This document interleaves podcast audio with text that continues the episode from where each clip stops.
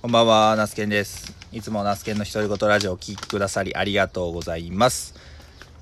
最近は、私野菜農家をしていて、ただいまビニールハウスの方に小松菜などの葉物野菜の種まきがピークを迎えておりまして、ドタバタしております。ただ、山は越えたので、もう、あと1日2日で、目処はつくかなっていうところまで来ました。で、まあその合間を縫ってですね、床屋さんに行ってきましたという話を今日はしようかなと思います。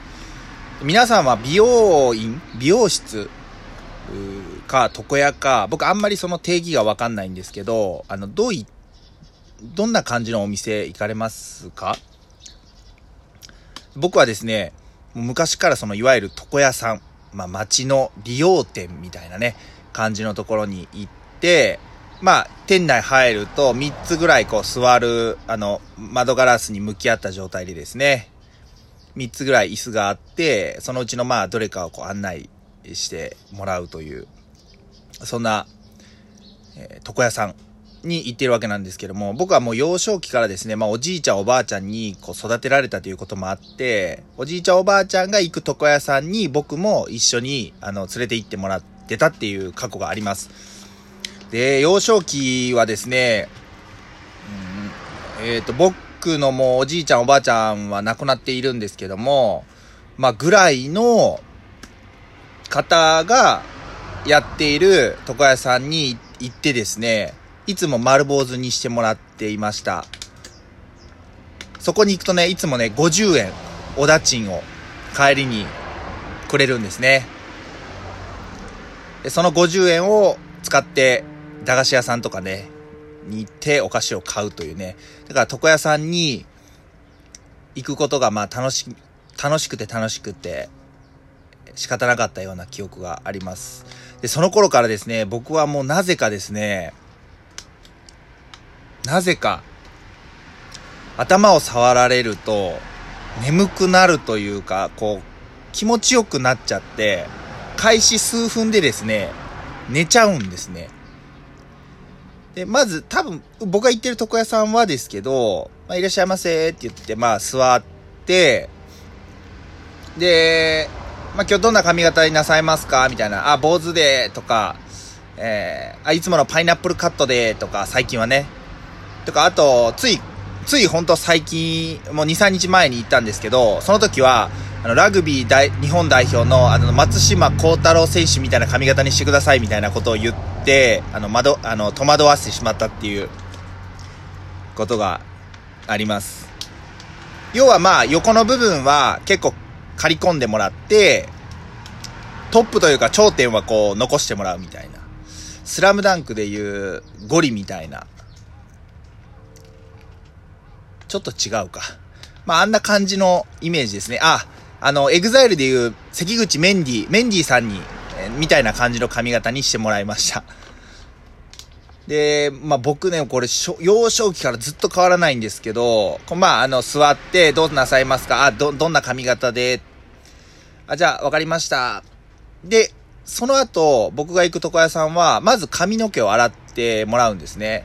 で、もう僕、その、洗ってる最中で記憶なかったりするんですよ。言ったらもう、自分で髪の毛を洗うっていうのは、もちろん眠たくはならないんですけど、こう人に髪を洗ってもらう、人にこう頭をこう触られるっていうことが、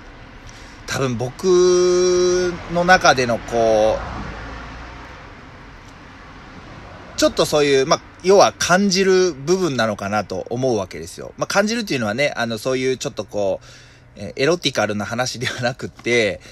あまあ、の要素もあると思うんですけど、すごくね、気持ちよくなるんですよね。で、もう記憶がなくって、幼少期からもう本当にあの、座りながらも寝て、こっくりこっくりしながら、えーその当時の床屋さんにはですね、あの、まだね、バリカンとかハサミとか使う分にはいいんですけど、こう、なんて言うんですか、えっ、と、え襟足とかですね、あの、耳のま、耳っていうか、あの、周りとか、まあ、もあもみあげとかですね、を切ってもらうときにカミソリを使うんで、すごいね、もうね、いつもヒヤヒヤしながら、あの、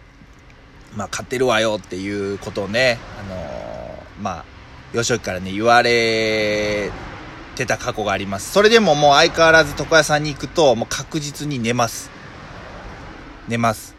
で、美容院っていうものに行ったことがないんですね。で、まあ奥さんの美容院について行ったこととかは、まあ子守であるんですけど、なんか美容院って基本なんかこう雑誌を読んだりとか、まあその、えー、まあ、対応してもらう方とお話ししたりするようなイメージなんですけど、もう僕あれが無理でですね、もう本当にあの、眠たい、もうあの、寝させてくれっていう感じなんですね。で、床屋さんはまあ、そういう感じで、あの、寝ることができるんで、まあ、相変わらずもう、今まで、はい、すいません。ちょっと、訪問客の方が見えまして、どこまで話したか忘れてしまいました。えっと、床屋さんで寝るっていう話をしてたと思うんですけど、まあ、相変わらず幼少期からもう頭を触られるとすぐに寝てしまうという、ちょっとこう癖というかね、がありまして、まあ、それは今でももう変わっておりません。で、僕が今まで床屋さん、まあ、あの、一つで、二つ目ですね。もうそれ以外の床屋さんには行ったことがなくって、一回ですね、一回、まあ、言うても床屋さんなんで3000円も消費税上がったんで300円かかるんですけど、一回1000円ポッキリのところに行ったんですよ。えー、21か2ぐらいの時に。そしたら、あの、スポスポーツ狩りっていうか、そういうソフトモヒカンって言ったんですけど、結果、角刈りにされまして。角刈りで、みたいな感じで、でも1000円ポッキリなんでもうそれ以上言えず、もうそれだけですね。違うところに行ったのは。で、も地元の、えー近くの床屋さんにそういう風に行って、相変わらずね、あのーつい最近行った床屋、えー床屋さんでも、えーもう開始数分で、え寝てしまいました。で、その寝るまでの記憶が、う、まあ、ところどころあるんですけど、いろいろまあその床屋さんも話をしてくれるわけなんですね。え最近どう？あの野菜、いつもね野菜を持って行ったりするんでいつもありがとうねって言って最近どう？何作ってるの？みたいな感じでね聞いてくれてでそあの野球がね好きなというか方なので、まあ、野球の話をしたりとかねするんですよ。でただですねこれその人の特徴なのかどうなのかわかんないんですけど最近あの僕ねあのカープファンなんで広島東洋カープファンなんですけど最近今年はカープ残念だったねみたいな。いやまあさあのね3番センター丸が抜けた穴は痛かったねって言って。まあもう仕方ないですねもうこればっかりはって。って、まあ、やっぱりこうね3連覇してまあ言うても他のチームもやっぱ補強とかもちろんですけどしてくるわけなんで、まあ、特にね巨人なんかは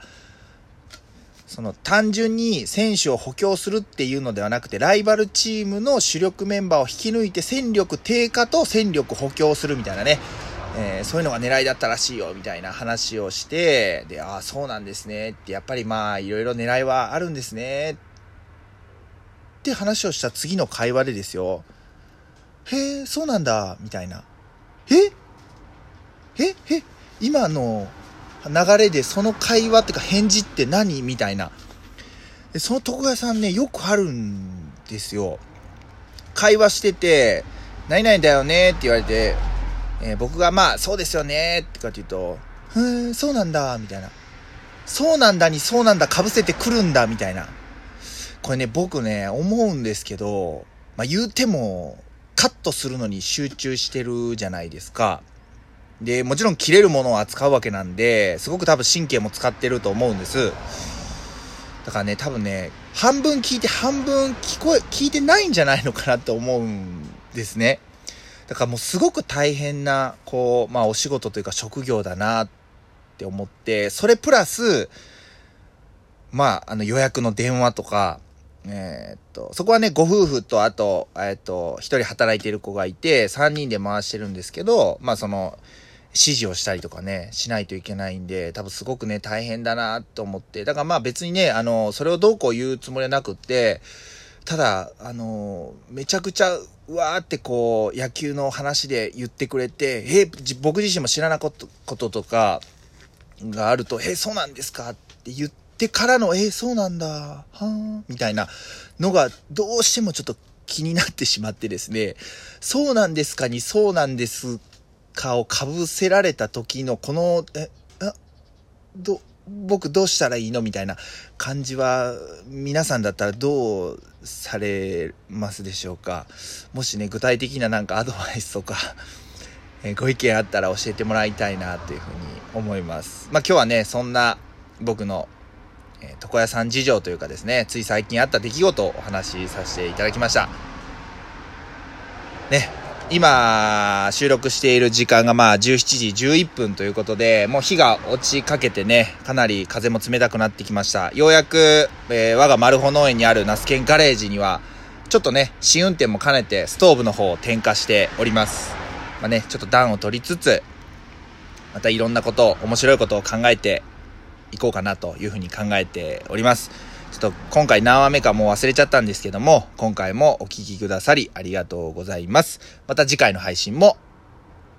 あったらぜひ聞いてもらえたらなというふうに思います。ちなみにナスケンガレージで入れているコーヒーは本日よりスターバックスの、なんだったっけな、クリスマスブレンドというのになりました。希少なエイジドスエイジドスマトラコーヒーをブレンドした甘みのあるリッチでスパイシーな風味が特徴のコーヒー。甘みのありながら、なおかつスパイシーというちょっと相反するような味のコーヒーになっております。味に関しては全くわからないんですけども、もしよかったら興味ある方飲みに来てもらえればなと思います。それでは、ありがとうございました。バイバイ。